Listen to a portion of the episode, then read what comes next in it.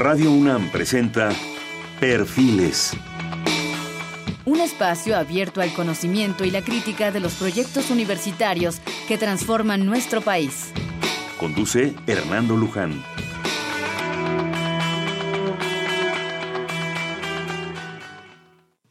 ¿Qué tal? ¿Cómo están? Buenas noches. Gusto en saludarlos. Un buen año para todos nuestros escuchas. Nuevamente continuamos con perfiles.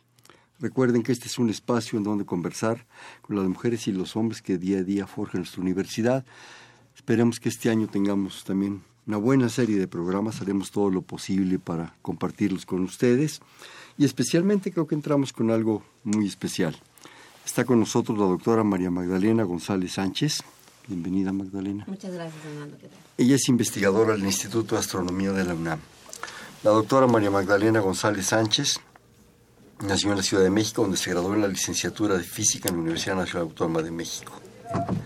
En 2005 obtuvo su grado de doctor en Física en la Universidad de Wisconsin, Madison, en Estados Unidos, en donde su desempeño como estudiante de doctorado fue reconocido a través de los premios Heisfield y Van, Van Vleck Comenzó una estancia postdoctoral en el Instituto de Astronomía de la UNAM, que ingresó en 2007 como investigador. Actualmente es investigadora titular definitiva, miembro también del Sistema Nacional de Investigadores y también del programa de primas de desempeño personal académico de tiempo completo. Las aportaciones científicas de la doctora González se han centrado en el estudio de destellos de rayos gamma y centros activos de galaxias como posibles aceleradores de rayos cósmicos ultraenergéticos. Entre sus aportaciones, la que más destaca en la identificación de un componente espectral en los fenómenos llamados destellos de rayos gamma, los fenómenos más energéticos del universo, y cuya confirmación fue uno de los objetivos principales del Observatorio de Rayos Gamma más exitoso de nuestro tiempo, el Observatorio Fermi de la NASA. A 11 años de su publicación en la prestigiada revista Nature, el trabajo de la doctora González sigue siendo referencia a trabajos teóricos y observacionales. El trabajo de la doctora González fue reconocido por el Laboratorio Nacional de los Álamos, otorgándole el Achievement Award en 2003. Además de su producción científica, gran parte de su trabajo ha sido dedicado a la creación de infraestructura a través de la instalación, construcción, manejo, coordinación y aprovechamiento de observatorios de rayos gamma de muy alta energía en México. En particular, y es de lo que hablaremos ahorita, fue iniciadora de la colaboración del Observatorio HAWK, por sus siglas, en inglés es High Altitude Water Cherenkov, que se encuentra en el volcán Sierra Negra, en el estado de Puebla, a una altitud de 4.100 metros sobre el nivel del mar. Este es un pacto de, nivel internacional, del cual hablaremos ahorita de este un observatorio en el cual hay, ya nos explicará la doctora, una cantidad de instituciones de importancia y de relevancia nacional e internacional y bueno, vamos a hablar de, esto, no solo del observatorio en sí, de, la parte técnica, práctica de qué significa, sino de sus consecuencias en términos de conocimiento y sí también de cosas técnicas que a mí, me, la mera verdad, me comentábamos, me removieron el tapete Magdalena de la parte práctica de un proyecto de este tamaño y de esta trascendencia. Parece muy sencillo, pero en el fondo está complicado. Yo quisiera que con tus propias palabras, qué bueno que estás con nosotros, bienvenida nuevamente. Gracias. Con tus propias palabras nos explicaras qué es este observatorio, por qué surgió, cómo surgió, y ya después entraremos a la parte, como decíamos hace un momento, científica, de, la trascendencia, las consecuencias que esto tiene, la parte técnica, práctica que se me hace apasionante, y bueno, el impacto en nuestras vidas, ¿no? El micrófono es tuyo. Muy bien, gracias. Pues bien decías, el observatorio se llama HAWC, se deletre H-A-W-C, H-I-A por High Altitude, quiere decir que está a gran altura, Water por agua y Cherenkov, que es la técnica, está relacionado con la técnica que utilizamos. A diferencia, bueno, este es un observatorio dedicado a estudiar el universo a altas energías, a las energías más altas que conocemos, que nosotros le llamamos rayos gamma, que es la luz más energética que nos llega del universo. Ahorita hablamos un poco de qué dimensiones o de qué magnitud estoy hablando cuando hablo de rayos gamma. Eh, este observatorio eh, es una colaboración binacional entre Estados, principalmente entre Estados Unidos y México, aunque conforme ha pasado el tiempo, instituciones en otros continentes, por ejemplo en Europa, nos han, se han asociado al proyecto.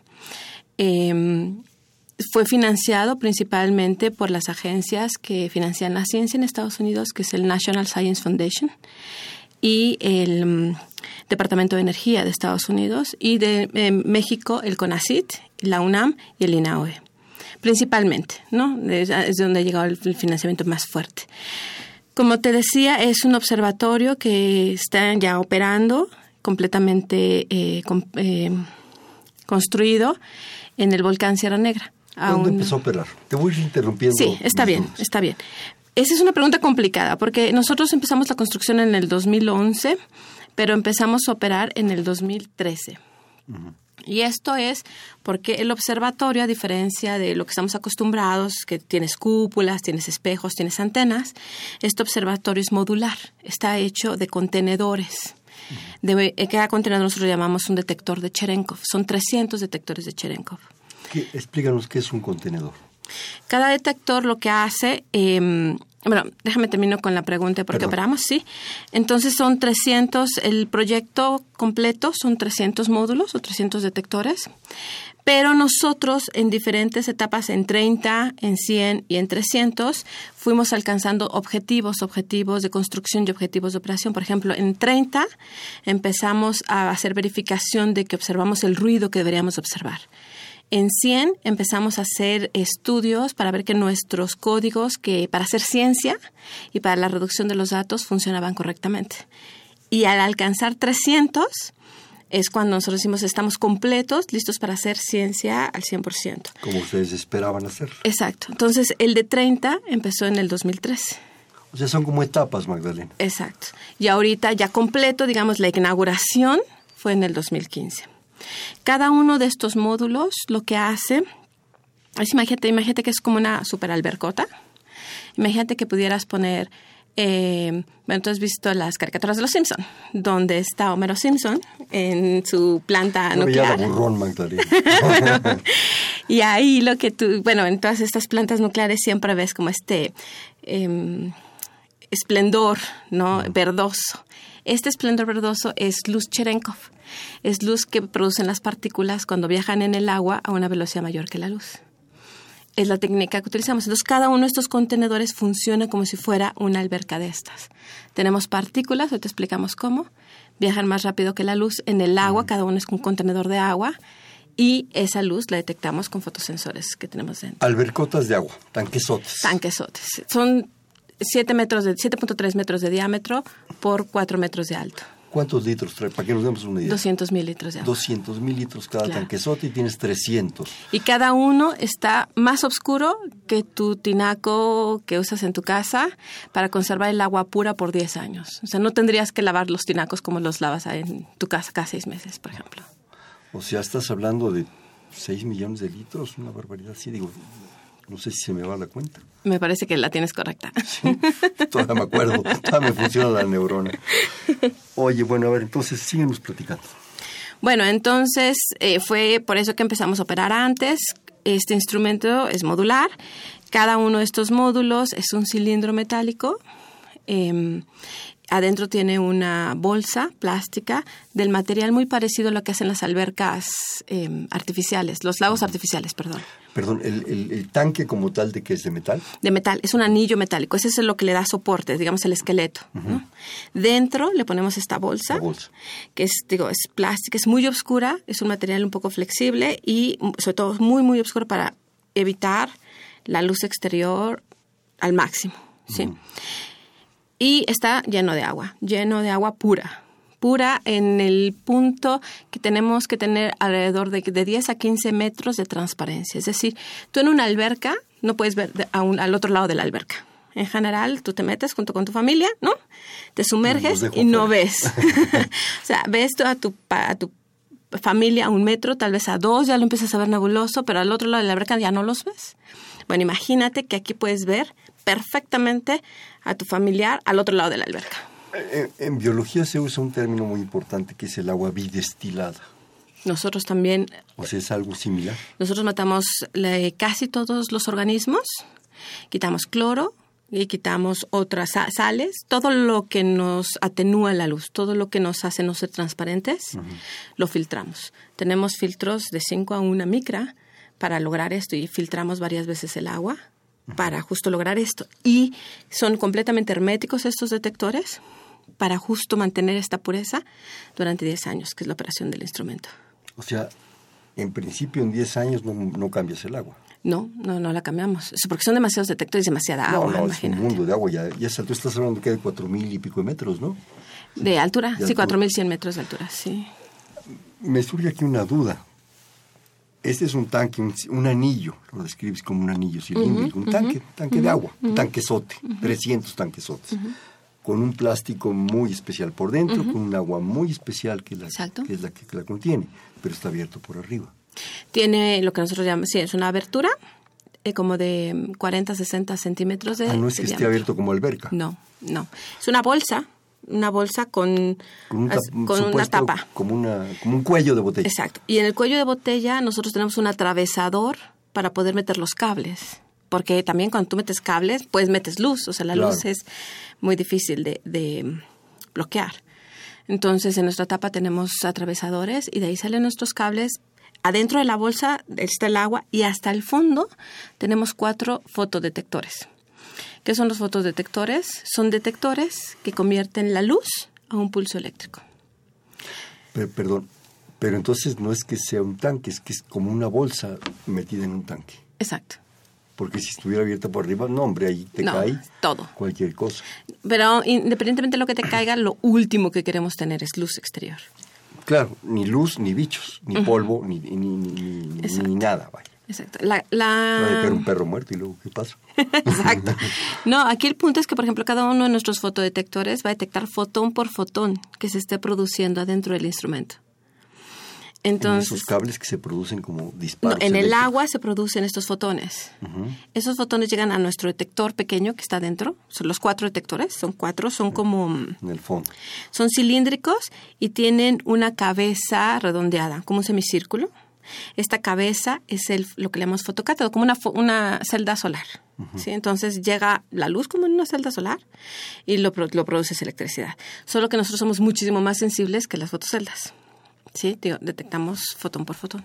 Y producimos por cada fotón producimos un pulso eléctrico, que es el que sale por nuestros cables. Y va a todo un edificio donde tenemos electrónica para procesar este pulso y de ahí tratar de descifrar qué pasa. Te platico cómo funciona el instrumento. Lo que nosotros estudiamos son lo que le llamamos rayos cósmicos, los rayos cósmicos que llegan del universo, que son núcleos de, de átomos que se producen en las estrellas, en las explosiones, por ejemplo, como las supernovas, ¿sí? Entonces, estas partículas viajan por el universo y su- sucede que llegan a la Tierra. En general, para las energías que nosotros estamos trabajando, eh, para hacerte un símil de lo que yo te decía de los rayos gamma, el rayo gamma que con los que nosotros estamos familiarizados en la- aquí en la Tierra son con las explosiones nucleares, que son de mega electronvolts. Estamos familiarizados con las explosiones nucleares, son las reacciones nucleares que suceden en el Sol. Eso te iba a decir, cuando hablas de explosiones nucleares son lo que luego nos enseñan en la tele, en los documentales, esas llamaradas brutales, impresionantes, maravillosas, ¿no? Exactamente. Esas, eh, esos, esos fotones, esa luz que se produce ahí, eh, tiene una energía de lo que nosotros llamamos mega electronvolts, o sea, un 1 con seis ceros, ¿sí? De una unidad que llamamos electronvolt. Los que nosotros estudiamos son un millón de veces más energéticos. Cada una de estas partículas que estudiamos son un millón de veces más energéticos Cada partícula. cada partícula que la que se produce en el Sol. Otro símil. Un fotón, a ver, tú dime. Perdón, es que... Yo sé, vamos de cantidades y de cosas que... O sea, siempre nos han dicho desde que estábamos chiquitillos en la escuela que, que verdaderamente el Sol explota nuclearmente, porque se está casi que autoconsumiendo y estamos vivos gracias a eso. Y nos hablan como una energía extraordinaria, fuera de serie. Tú me estás hablando de una energía que es muy superior a eso Sí. y que sucede a muchos, pues a veces millones de kilómetros. Y con objetos que es- es- superan en escalas Al Sol. en muchas cosas. Por ejemplo, objetos, estudiamos objetos que superan la masa solar en miles de millones de veces. O sea, miles de millones de soles De al soles. mismo tiempo explotando Exacto. y expandiendo pues energía. Por ejemplo, los destellos de rayos gamma, que son 10 a las 6, o sea, un 1 con 6 ceros, ¿no? Este las masas solares. O estudiamos lo que llamamos centros activos de galaxias, que son hoyos negros en las galaxias, que son 10 a la 9, o sea, un 1 con 9 ceros, ¿sí? masas solares. Estudiamos objetos que tienen los campos magnéticos mil, mil millones de veces mayores que el campo magnético más intenso que ha logrado hacer el hombre en la Tierra, que es el que está en el, acelerador del LHC. El que está en dos, tres países, ¿verdad? La sí, dona exacto, esa en Suiza, maravillosa, exacto. es increíble. Exacto. Ese acelerador. Estamos hablando de objetos que están lo más lejano que tú puedas ver, en este caso los destellos de rayos gamma, ¿sí? No los puedes ver. Bueno, los al- alcanzamos a ver parte de su emisión, no en gamma, pero lo vemos en óptico, por ejemplo, lo vemos en otras frecuencias, en, en radio, en, en, en rayos X. Estamos hablando de objetos, em, ya te hablé de, campos gravitatorios, los más intensos que existen en el universo. Es decir, cuando hablamos de la astrofísica de rayos gamma, casi siempre solemos decir que estamos hablando de ciencia extrema. Cuando hablamos de Hawk, además de decir ciencia extrema con respecto a todo lo extremo que es el universo que estamos estudiando, por el extremo de la altitud a la que está el instrumento, por el tamaño del instrumento que mide como una cancha de fútbol, eh, soccer, en, área, hasta en este, la cantidad de gente trabajando, la cantidad de datos que, que tomamos. Bueno, realmente digamos que sí podríamos ponerlo en varios casos de ciencia extrema. O sea, estamos hablando de una escala, pues que en el mundo cotidiano se nos va. Se nos va de tamaños y de dimensiones, sobre todo por la expansión de energía, por la cantidad de energía y por las distancias que están sucediendo. Así es. Así es. Son eventos, de, por ejemplo, que son capaces de emitir tanta energía, los que estudiamos, en particular, por ejemplo, lo que son los destellos de rayos gamma, emiten tanta energía en un segundo como si tú aniquilaras el sol, toda su masa la convirtieras en energía y en ese segundo la radiaras. De repente me pones a pensar, y yo supongo que a muchos de nuestros escuchas, eh, nuestro mundo es tan chiquitito, tan pequeñito, ¿verdad? Ajá. Estamos ensorbecidos por el sol y lo que está sucediendo, y una guerra aquí y una guerra allá, y somos reyes. y de repente, naditita, ¿verdad? No somos nada. No somos nada. al universo, así es. Verdaderamente frente a esas dimensiones, esas escalas, esas energías, más nos valdría apreciar lo que somos, ¿no? Bueno, lo interesante de todo esto es que lo estamos estudiando en México, No, pues eso es lo padre. que somos pero, parte pero es que de me eso. mueves así de repente con esas dimensiones y esas cantidades, ¿no? Pero a ver, continúale, por favor. Muy bien. Bueno, pues eh, te platico cómo funciona. Entonces estudiamos, tratamos de detectar estas partículas que se producen en esos eventos muy extremos, ¿no? De campos magnéticos más intensos, campos gravitatorios los más fuertes del universo, explosiones mucho más intensas que las explosiones de supernova. Se producen estos rayos cósmicos que no solamente son núcleos de átomos, sino además también es luz, que es el rayos gamma, ¿no? La energía que pueden tener, ya hablamos que es mucho mayor que la que se genera en bombas nucleares y en el Sol. Para ponerte un ejemplo la cantidad de energía que puede traer una sola de estas partículas, si tú pudieras utilizar la energía que una de estas solas partículas trae, podrías mover 10 gramos de arroz por dos en 2 centímetros en 2 segundos. 10 granos de arroz 10 gramos a gramos. gramos de arroz. O 10 de las más energéticas que nos llegan del universo, podrías mover 10 toneladas por 2 centímetros en 2 segundos. Una sola partícula. ¿Y cuántos llegan? Llegan, de las más intensas, llega una cada siglo en un kilómetro cuadrado. Pero esas no, no medimos nosotros tantas. Nosotros medimos de las que son un poquito más bajito, de las que pueden llegar a mover 10 gramos de arroz. Y son más continuas y más constantes. Claro, estamos recibiendo del orden de 10.000 de estas partículas a nuestro instrumento ¿Cada cuánto? cada segundo. ¿Qué pasa en general? No llegan exactamente al instrumento, déjate sigo explicando cómo funciona. Eh, estas partículas, lo que sucede con ellas en general es que nuestra maravillosa atmósfera las absorbe. ¿Cómo las absorbe? Llegan estas partículas, interactúan con las moléculas de la atmósfera y la rompen. Producen reacciones Imagínate nucleares. que no la rompiera y me llegara una de golpe y porrazo. Exactamente, esa es la función. Por eso dicen cuidemos la atmósfera. Aguas con el, este, el problema que tenemos con el capa de ozono.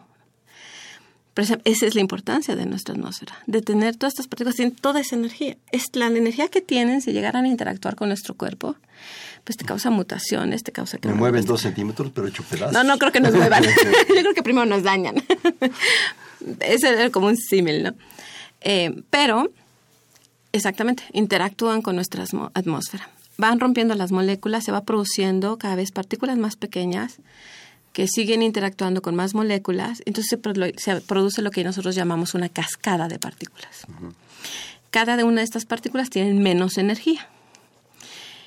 Y entonces, conforme van viajando en la atmósfera, se van produciendo más y más y más hasta que ya no hay suficiente energía para producir más partículas y empiezan a absorberse, a detenerse en la atmósfera.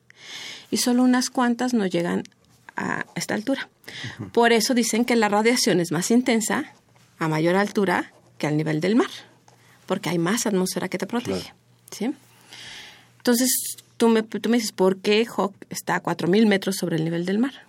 Pues porque lo que nosotros queremos hacer es recuperar la, más, la mayor cantidad posible de estas partículas para hacer el rompecabezas de la partícula que originó Que todo. llegó. O sea, si estuvieras ah, en el Himalaya a siete mil y pico de metros, Sería fenomenal. sería maravilloso. Exactamente. Más o menos. Digo, Es- por poner sí. un- Porque tienen un- una distancia a la que interactúan, ¿no? Pero sí, Pero más mientras más alto estés, mejor. Entonces digamos que eh, eso nos hizo llegar a un nivel en donde ya empiezas a producir las partículas, llegas al máximo de estas partículas y no se ha producido suficiente absorción. Y eso fue a 4.000 metros sobre el nivel del mar. Pero no solamente eso, como te dije, son muy pocas las que nos llegan. Entonces tú quieres un detector gigante, Aprovechar todo. Sí, para poder, para poder primero agarrar a todas las de la cascada y después para ver la mayor cantidad de estas partículas que caen, ¿no? Entonces, por eso nuestro detector es tan grande. Pero mientras más arriba más, mientras más arriba vas, menos superficie plana encuentras. Claro. Entonces, no hay como muchos lugares donde puedas poner un detector tan grande, digamos, En planito. en planito, ¿no? Y fue por eso que llegamos a Sierra Negra, aunque muchos otros sitios fueron, fueron evaluados En el mundo.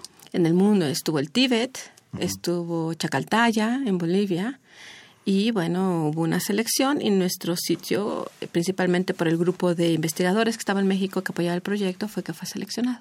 Y, y según me mandabas en tus datos, que decirlo, también había una cierta infraestructura práctica, ¿no? en, en accesibilidad, en, en muchas cosas, ¿no? El volcán Sierra Negra es un volcán muy particular. Yo no sabía, pero me cuentan que la mayoría de los volcanes vienen pares. Entonces el volcán Sierra Negra es la pareja, digamos, que del Pico de Orizaba. Muy poca gente Ajá. muy poca gente se ha percatado que existe el volcán Sierra Negra. Porque de hecho cuando tú vas en la carretera hacia Veracruz, Al pico. al pico, y ves enfrente al volcán Sierra Negra, pero como es oscuro, no te das cuenta que es otro volcán. Crees que es el, el mismo que el pico de Orizaba. Entonces, el- en general, el volcán Sierra Negra es un volcán con poca vegetación. Ya, tú sabes que a, a partir de 4.000 metros la vegetación es nula, o sea, ya no puede vivir ningún árbol arriba. Sin embargo, en esa zona, el Pico Orizaba y en el volcán Sierra Negra, es el único lugar en el mundo, me parece, donde la vegetación sobrepasa los 4.000 metros. Entonces, es un lugar mundialmente estudiado por su vegetación, para empezar.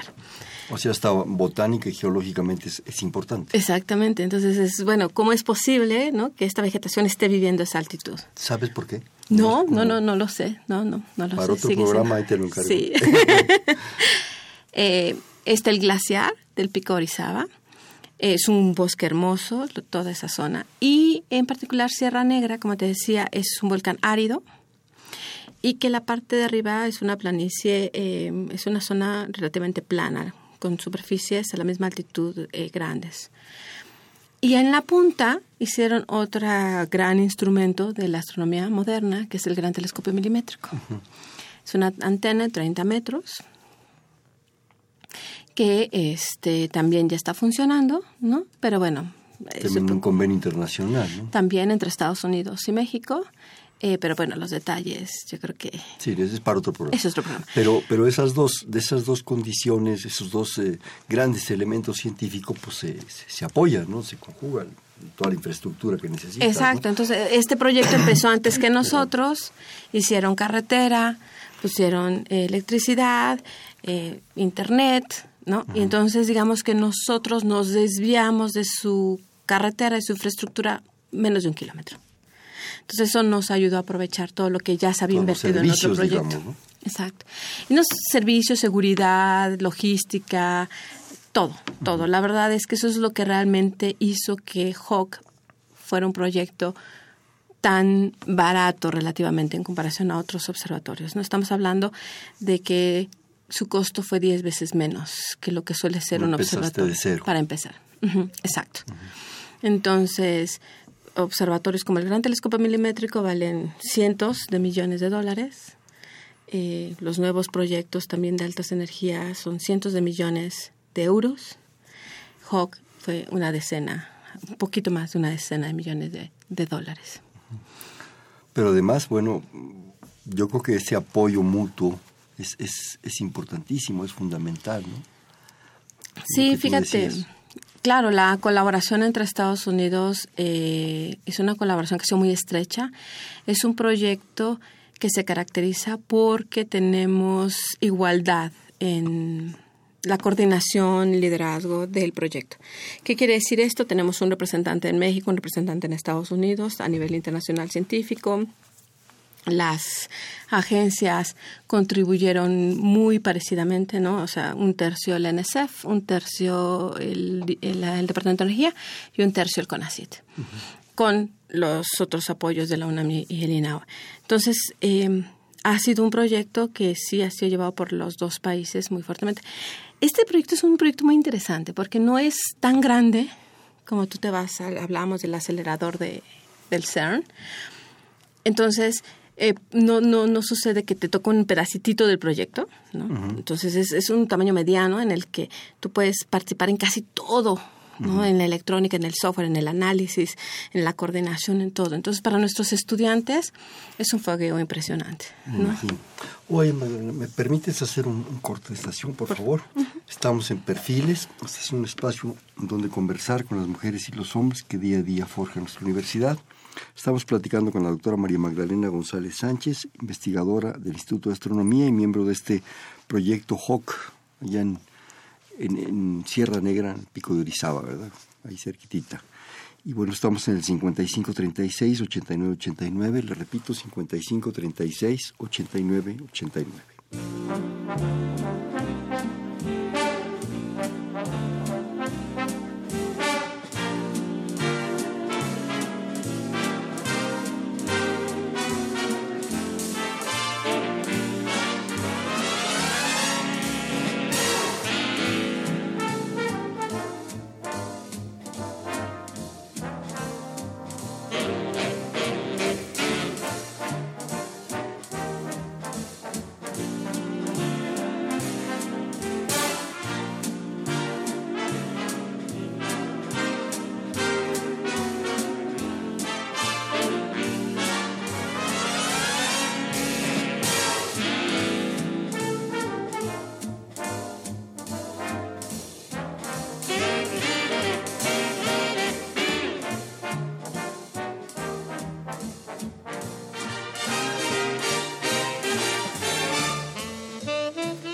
Buenas noches, estamos en Perfiles, un espacio en donde conversar con las mujeres y los hombres que día a día forjan nuestra universidad.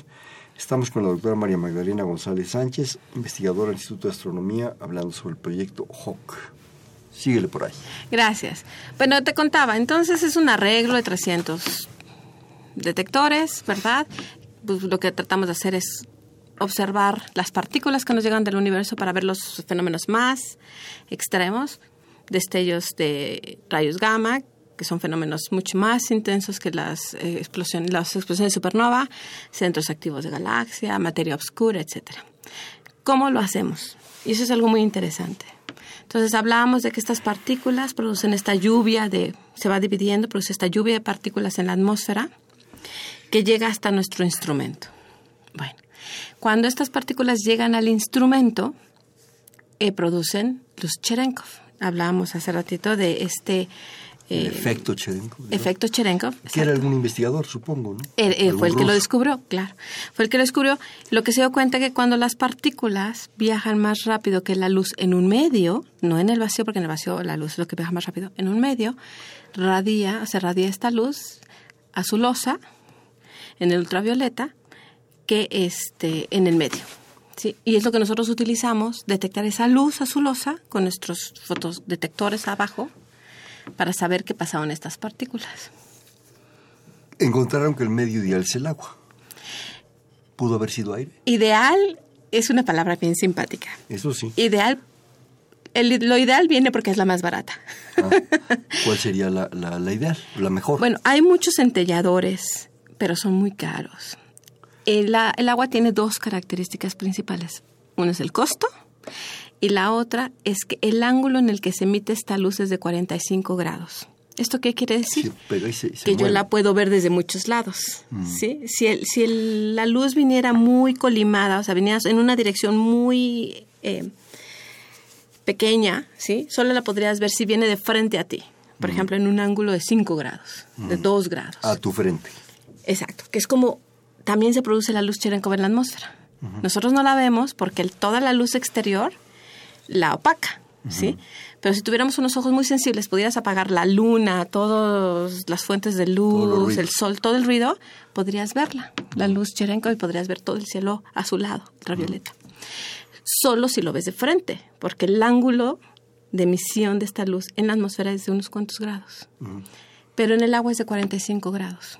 O sea, se, se- se desvía, digamos, de alguna manera. No, la apertura, haz de cuenta Ah. como si fuera una lámpara. Se abre. Se abre, exacto. Es- imagínate que prendes una lámpara, en la atmósfera es como si tuvieras un láser. Y el se va abriendo. Exacto, pero bueno, no lo ves de lado los Claro. láseres, ¿no? Mientras que en, en el agua es como si tuvieras una, un foco normal. Se abre, se, se- tienes un super ángulo de apertura y lo puedes ver la luz del foco de muchos lados. Ese es- sería como el símil. Esa fue la característica principal. Por eso también nuestros detectores, ¿te acuerdas que te hablé que tenían una superficie como circular? Sí. porque entonces que cada parte de la superficie puede ver luz. Entonces puede ver de, a grados de 60, eh, perdón, ángulos de 60 grados o a 0 grados. Sí tiene un, es como nuestro ojo, o sea, tienes una apertura de visión más amplia. Estas fueron las dos virtudes del agua. Pero hay otros centelladores que, este, que se hacen, pueden ser más eficientes, pero y mucho más caros que no podríamos tener un detector tan grande. Bueno, perdón, te interrumpí, pero es que sí me llamó la atención lo del Sí, medio. sí, sí, sí. Entonces, que las dos cosas que a nosotros nos interesa es cuándo llegan las partículas a nuestro instrumento y cuánta energía depositan. El tiempo nos ayuda cuando vemos un patrón de tiempos entre en a qué momento llegó a este detector o a este detector, podemos llegar a predecir la dirección de la partícula original. ¿Por qué? Porque si la dirección de la partícula suponte que es de 20 grados, toda la cascada va a viajar en esa misma dirección, más o menos, se va a ir abriendo un poco. La base de la cascada forma un plano. Entonces, ese plano va a ir pegando en nuestro instrumento a diferentes tiempos. Claro. Y la dirección perpendicular al plano nos indica Según, según la- el ángulo de incidencia. Exacto. Entonces, así es como sabemos la dirección de la partícula que llegó a la atmósfera. Y la cantidad de luz depende de la cantidad de partículas que llegaron a nuestro instrumento. Entonces, la cantidad de partículas depende de la energía de la que inició la cascada. Y eso te puede de alguna manera prever de qué región del universo viene. Exacto. ¿Y con qué energía? Entonces, esas son las dos características que nosotros necesitamos para estudiar todo lo que pasa en el universo externo. Así es como funciona nuestro instrumento. Un segundo para que tome agua porque y esta no está totalmente purificada. ¿eh? ¿Quién No, esa no está más Esa no. purificada. bueno. ¿Qué se espera obtener de todo esto? ¿Qué prevén ustedes? ¿Qué sueñan con todo esta con este caudal de energía que están recibiendo? Pues mira, eh, nosotros ya estamos viendo una cantidad de datos. Ahorita tenemos más allá de un peta de datos, ¿Un qué? un petabyte de datos. ¿Qué es eso? ¿Qué es eso? Exactamente. Imagínate cada uno de los discos, más o menos, los discos más grandes que hoy en día encuentras en una laptop, es de un tera. Si tuvieras em, Nosotros llenamos arriba de un disco de tu laptop diario de datos. Más o menos. O sea, arriba de un disco, digamos, disco y medio, dos discos. Como 1.5, un disco y medio. Diario de, De la más poderosa de una computadora de estas. de, de estas, sí. Más o menos una laptop normal, digamos, eh, tiene un medio tera. ¿sí? Nosotros llenamos, digamos, tres discos. Tres. O sea, tres Diarios laptops. de todo lo que te está llegando. Estamos llegando diarios. Entonces, la cantidad de datos, imagínate ahora multiplícalo por 365 días y ahora multiplícalo por ya casi dos años que tenemos operando. Esa es la cantidad de datos que ahorita tenemos nada más empezando. Ahora multiplícalo a 10 años. Eso, un peta es más o menos nuestra cantidad de datos en dos años. Un poco, tomamos un poco más en el primer año. ¿sí? Pero los datos, su valor no es la fuerza bruta de los números, lo que te No, llega. es lo que podemos sacar de ahí, exacto. Entonces ahora viene el análisis. Todos esos datos lo que nos dan es un mapa del cielo, ¿sí? En la primera etapa El cielo del universo. del universo. En la primera etapa lo que nosotros buscábamos era observar lo que ya se había observado antes para verificar que nuestro instrumento funcionaba correctamente. Eso ya lo hicimos. Ya tenemos el mismo mapa y estamos viendo las mismas fuentes que vio otro instrumento, pero ese instrumento tardó en verlo ocho años. Nosotros lo hicimos en nuestros primeros tres meses de datos. ¿Ese otro instrumento en dónde está? Nomás por Ese instrumento estaba, es la generación anterior de, es- de Hawk, se llamaba Milagro y estaba en Los Álamos, en Nuevo México, en Estados Unidos. Estaba a una altitud de 2.600 metros y era muy pequeño, era una alberca de 60 por 80 metros, Pues nada que ver. nada que ver. Pero ayudó a, a pulir la técnica. Claro. Yo las bases, ¿no? Exacto. Entonces imagínate, nuestro instrumento ya hace lo que el otro hizo en ocho años, lo hicimos nosotros en unos cuantos meses. Ahorita nosotros estamos viendo lo que tardó ese otro instrumento en ver. Una fuente en tres años más o menos, cuatro años, nosotros lo estamos viendo cada noche. Ahorita ya. Conforme nosotros hemos eh, mejorado el análisis de nuestros datos.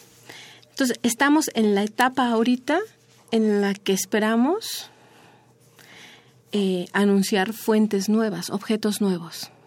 A partir de estos datos, fuentes nuevas de, energía en el universo que te están enviando datos. Exactamente. Desde que empezamos en operación hasta ahora, nosotros nos hemos enfocado en mejorar nuestro análisis. Entonces nosotros ya alcanzamos nuestro objetivo técnico. El diseño, los- el, el- el instrumento fue diseñado para alcanzar ciertas metas, cierta eh, eficiencia. Ya desarrollamos los códigos de análisis de los datos al punto en que ya logramos, ya, ya alcanzamos es- ese, esa eficiencia para el que fue diseñado el instrumento y todavía no está completamente optimizado. Sí, pues tienes que ir al parejo con la cantidad de cosas que te llegan, la capacidad de obtención que tienen, la capacidad de interpretación y bueno, y empezar a... se, se analizan en tiempo real. Pero, por ejemplo, ahorita que nosotros mejoramos, estamos volviendo a analizar lo que ya tomamos. Pero no lo puedes hacer como si fuera como lo estuvieras tomando en tiempo real, porque te va a llevar otro año. Claro. Entonces, para eso tenemos clusters de alrededor entre 400 y 700 núcleos. que es un clúster?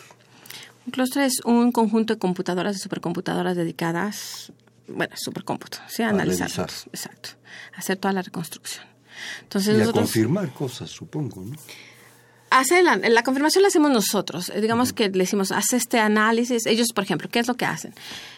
Pasan el tamaño del pulso a energía, a algo que significa algo científicamente. Pasan el tiempo del pulso a la dirección de la partícula. Ellos hacen todo ese cálculo matemático para pasar esa información a lo que tiene significado científico. ¿Sí me entiendes? Y entonces necesitamos estas supercomputadoras. Hay una parte ahí en el sitio, pero para poder volver a reanalizar cuando tienes un nuevo algoritmo, tienes que ne- necesitas un clúster para hacerlo mucho más rápido que si lo estuvieras tomando en tiempo real.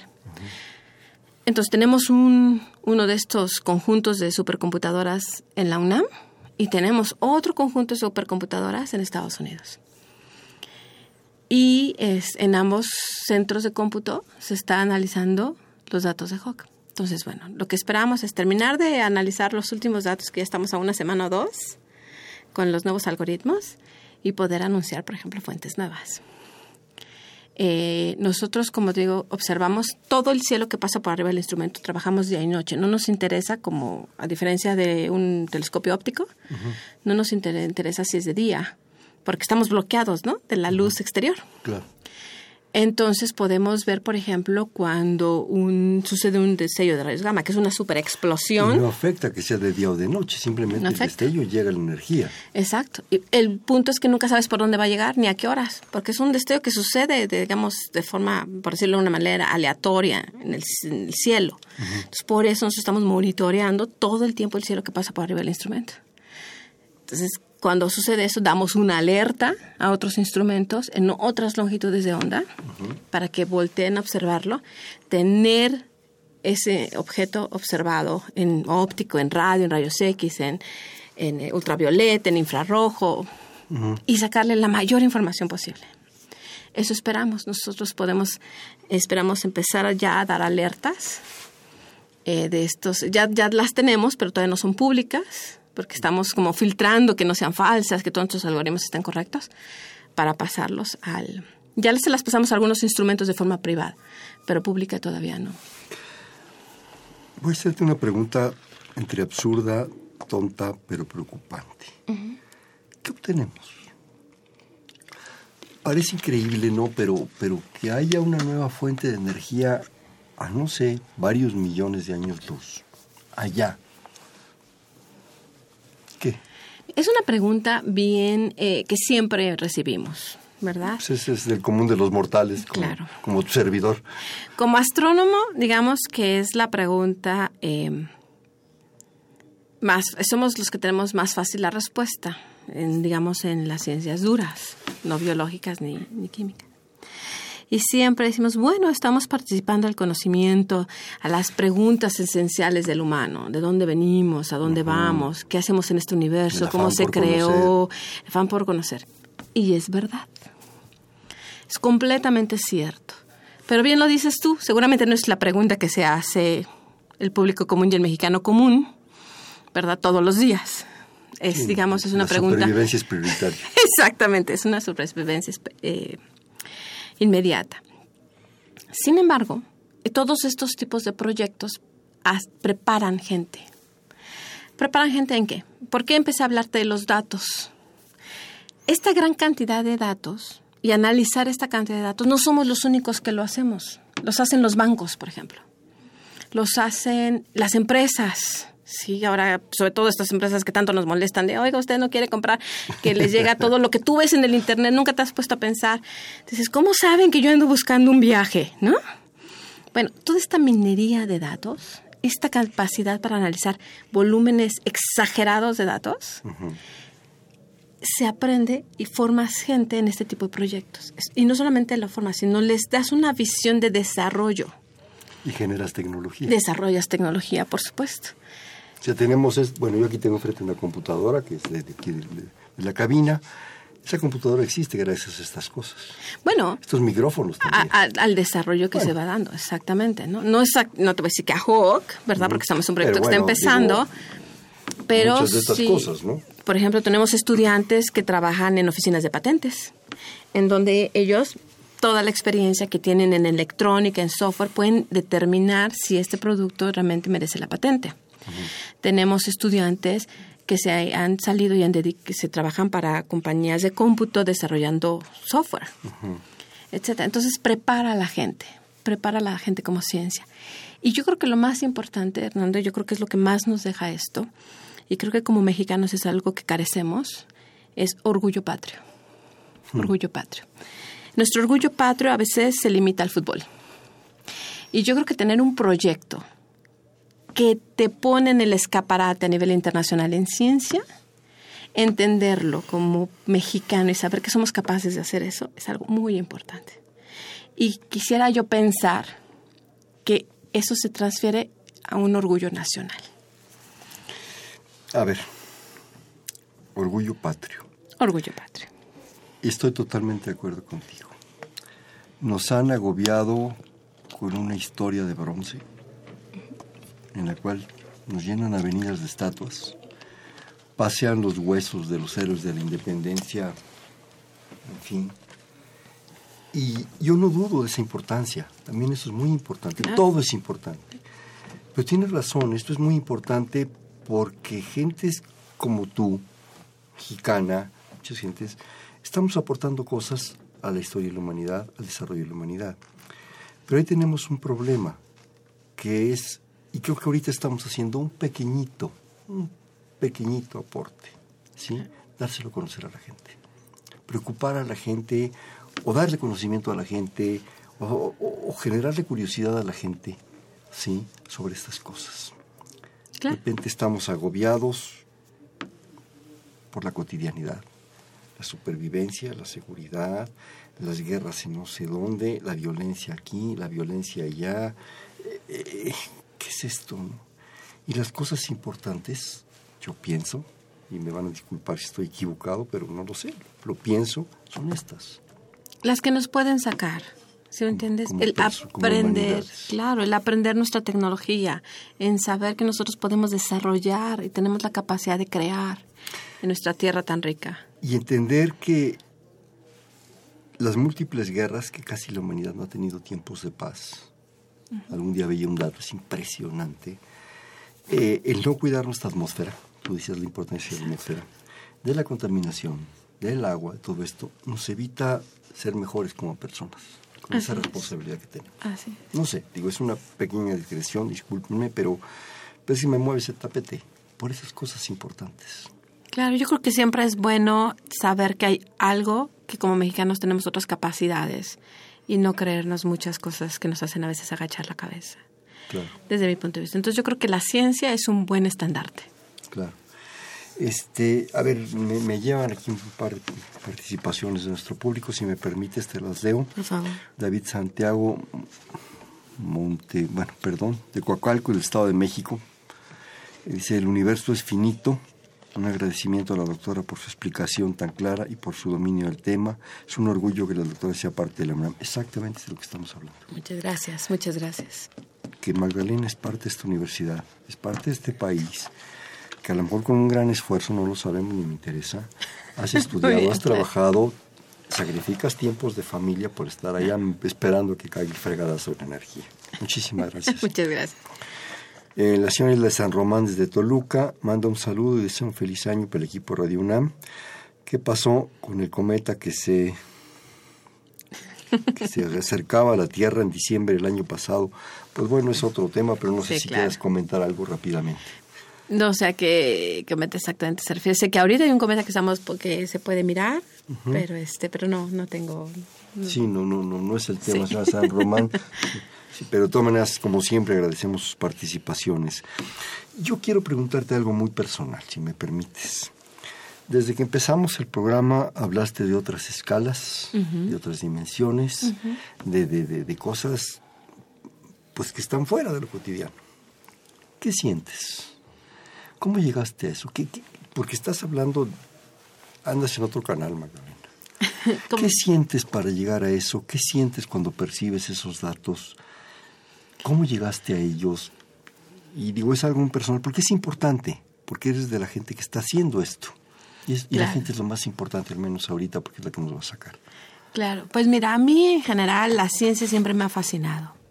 Me ha fascinado y, por ejemplo, ahora traigo un proyecto en el que queremos bajar la ciencia a nuestra vida diaria y que la gente la entienda. Entonces, siempre he sentido esa fascinación por la ciencia. Eh, sin embargo, yo empecé mi carrera en física nuclear. Nunca pensé ser astrónoma. Hasta que en otra mujer, eh, la que fue mi tutora de tesis doctoral, dio una plática en donde yo estaba haciendo mi posgrado. ¿En Wisconsin? En Wisconsin. Y nos empezó a hablar de estas explosiones que digo son los destellos de rayos gamma. Y nos empezó a contar que cuando se descubrieron, en el 67-69, si yo no mal recuerdo, eh, lo descubrieron los satélites que estaban dedicados a vigilar que no se hicieran más pruebas nucleares en la Tierra. Fue esto después de la guerra, Segunda Guerra Mundial. Y entonces, cuando se dan cuenta que, que suceden estas explosiones, lo mantienen completamente en secreto. Y se dan cuenta que no suceden en la Tierra, pero ellos pensaban que a lo mejor los rusos estaban haciendo sus pruebas nucleares en la Luna. La paranoia. Entonces, en lo que lo entendieron, lo mantuvieron en secreto como hasta el 70 y algo, 74, 79, no recuerdo bien la fecha. Cuando deciden que ni eran extraterrestres, ni eran pruebas nucleares, ni eh, pasaba nada, y se lo pasan a los científicos. Y llegaban de forma aleatoria, ¿sí? sin poder predecir, y la gente no sabía qué era. Y para cuando yo empecé a estudiar estos objetos, ya, llevaban ya observados 3.000 de ellos, y todavía no sabían qué eran. A mí eso me parecía fascinante. O sea, ¿cómo puedes ver 3.000 objetos? Los ves desde diferentes lados y no los entiendes. A mí eso me parecía impresionante, ¿ves? Y entonces decidí pasarme a estudiar esos objetos. Ahorita ya hay 6.000 y seguimos sin entenderlos completamente. Más de 6.000. Entonces, ¿qué siento? A mí me da una gran fascinación ver el universo. Me sorprende eh, todo lo que sucede allá afuera, que es como tú dices, a veces pareciera tan ajeno a lo que sucede sobre la Tierra pero es como una gran adivinanza. Y a mí los juegos y los retos me gustan. Entonces me fascina siempre cada vez que voy entendiendo más y más de mi, lo que es mi área de estudio. ¿no? En general, yo me he dedicado a estudiar varias cosas en diferentes tiempos. A veces he estudiado los estudios de rayos gamma, a veces, he, como dice, tú explicaste en mi semblanza, a veces he estudiado los centros activos de galaxias porque me atraen las incógnitas, ¿no? ¿Qué es lo que está pasando en ellos? ¿Cómo se produce toda esta energía? Y siempre está la pregunta. Esta pregunta que tú me dices es ¿cómo nos afecta en el hoy, hoy a hoy? Es una pregunta que yo tengo desde que yo era estudiante. Y tengo varios colegas que llega un momento que dicen, ya, vamos a hacer algo más práctico. Tenemos que dejar algo a la humanidad. Pero yo creo que yo estoy satisfecha de trabajar en este proyecto de, de talla internacional donde vamos a hacer descubrimientos de talla internacional, ¿sí? Y ser parte de eso. Y eso me da mucho gusto, me da mucho gusto, no por mi ego, me da mucho gusto por lo que siento que realmente se está quedando en nuestros estudiantes, en nuestro país, en infraestructura. La verdad sí me da mucho gusto. Mm, qué padre. Oye, este... me generan muchas cosas. Este, Decías que tenías otro gran proyecto, es dar a conocer estos datos, es dar a conocer estas cosas, es hacer difusión de todo esto. Difusión, difusión. tenemos un proyecto de difusión en el que queremos hacer cápsulas eh, de radio para niños, en donde las con quiénes? Es un proyecto que tenemos con una productora, una productora eh, independiente. Sacamos un proyecto con ACID, pasaron algunas cosas y estamos produciendo estas cápsulas. Pero la parte interesante, lo que realmente estamos queriendo hacer es este el conocimiento de ciencia, bajarlo, bajarlo a mi vida diaria. O sea, todo esto que saben, cómo me afecta lo que como, porque me dicen que tengo que consumir tanta de agua a mi vida diaria. ¿no? Esa es la idea de general. Antes de que se me, se me vaya el tiempo, ya se nos acabó, eh, de repente me hiciste en, todo este proceso de, de, información pensar en esos planetas que carecen de atmósfera o es muy enrarecida reciben el mismo trancazo de energía. Sí. Y eso afecta a su superficie, eso afecta a su posible, probable vida. Sí, claro. En efecto, porque esos trancazos de energía, que no haya una atmósfera como la nuestra que los está deteniendo, minimizando, bifurcando, llámalo como quieras, pegan directo. Mira, ese es un tema súper interesante. A grandes rasgos, otro programa, pero a grandes rasgos, efectivamente, sin atmósfera no hay vida. Y sin un material que no tenga el ciclo del agua, bueno, similar al del agua, por ejemplo, el ciclo de metano, tampoco podría haber vida. estamos hablando que de Venus, estamos hablando de probablemente Marte, estamos hablando probablemente de por ponerlo en nuestra, nuestra casa. Digamos, pero es más, necesitamos no solamente una atmósfera, sino necesitamos un ciclo, un, una sustancia que pase de agua, gas, sólido, etcétera. Pero sí, efectivamente, afecta la vida. No hay atmósfera, no hay quien nos cubra estas partículas, no hay vida. Sí, y me imagino durante miles de millones de años lo que está pasando, lo que está pegando, lo que nos está llegando. Oye, este, alguna breve, breve, desgraciadamente breve, eh, formación, algo que quieras decirnos, alguna última reflexión, tú dinos. Pues mira, este, que por un lado quiero invitar al público en general. Nosotros tenemos visitas. Ahorita las está coordinando el INAOE. Esperamos. Hasta allá. Hasta el volcán. Sí, ha habido grupos. ¿Dónde me apunto? Como te digo, eh, contacta, tu, contacta a cualquier persona que esté trabajando en el proyecto o directamente con el INAOE. En su página del INAOE tiene las visitas al Gran Telescopio Milimétrico y a HOC. ¿La puedes dar rápidamente? la página del INAOE es www.inaoep inaoe con la P al final, punto MX. ¿Otra vez? www.inaoe, me parece que tiene una P al final, punto MX. Si no, pues este, con cualquiera de los miembros de HOC en la UNAM, tu servidora estoy eh, en astronomía, con nuestros departamentos de difusión. Y bueno, están invitados a visitar nuestro sitio, que estén al pendiente, yo creo que es algo que tenemos que hacer nuestro. Es, es un instrumento mexicano. Vamos a jugar bote pronto. Una palabra y una respuesta inmediata. Muy bien. Astronomía. México. Investigación. UNAM. UNAM. Belleza. Energía. Grandeza. Partículas. Energía. HOC. Uy, mi pasión. ¿A dónde vas? A mi casa. Tienes toda la razón y el derecho. En la coordinación, la doctora Silvia Torres. En la producción, Fernando Pérez García, en los controles Humberto Sánchez Castrejón, en la conducción Hernando Luján. Este fue Perfiles, un espacio en donde conversar con las mujeres y los hombres que día a día forjan nuestra universidad. Estuvo con nosotros del Instituto de Astronomía la doctora María Magdalena González Sánchez. Muchas gracias. Gracias, buenas noches. Perfiles, un programa de Radio UNAM.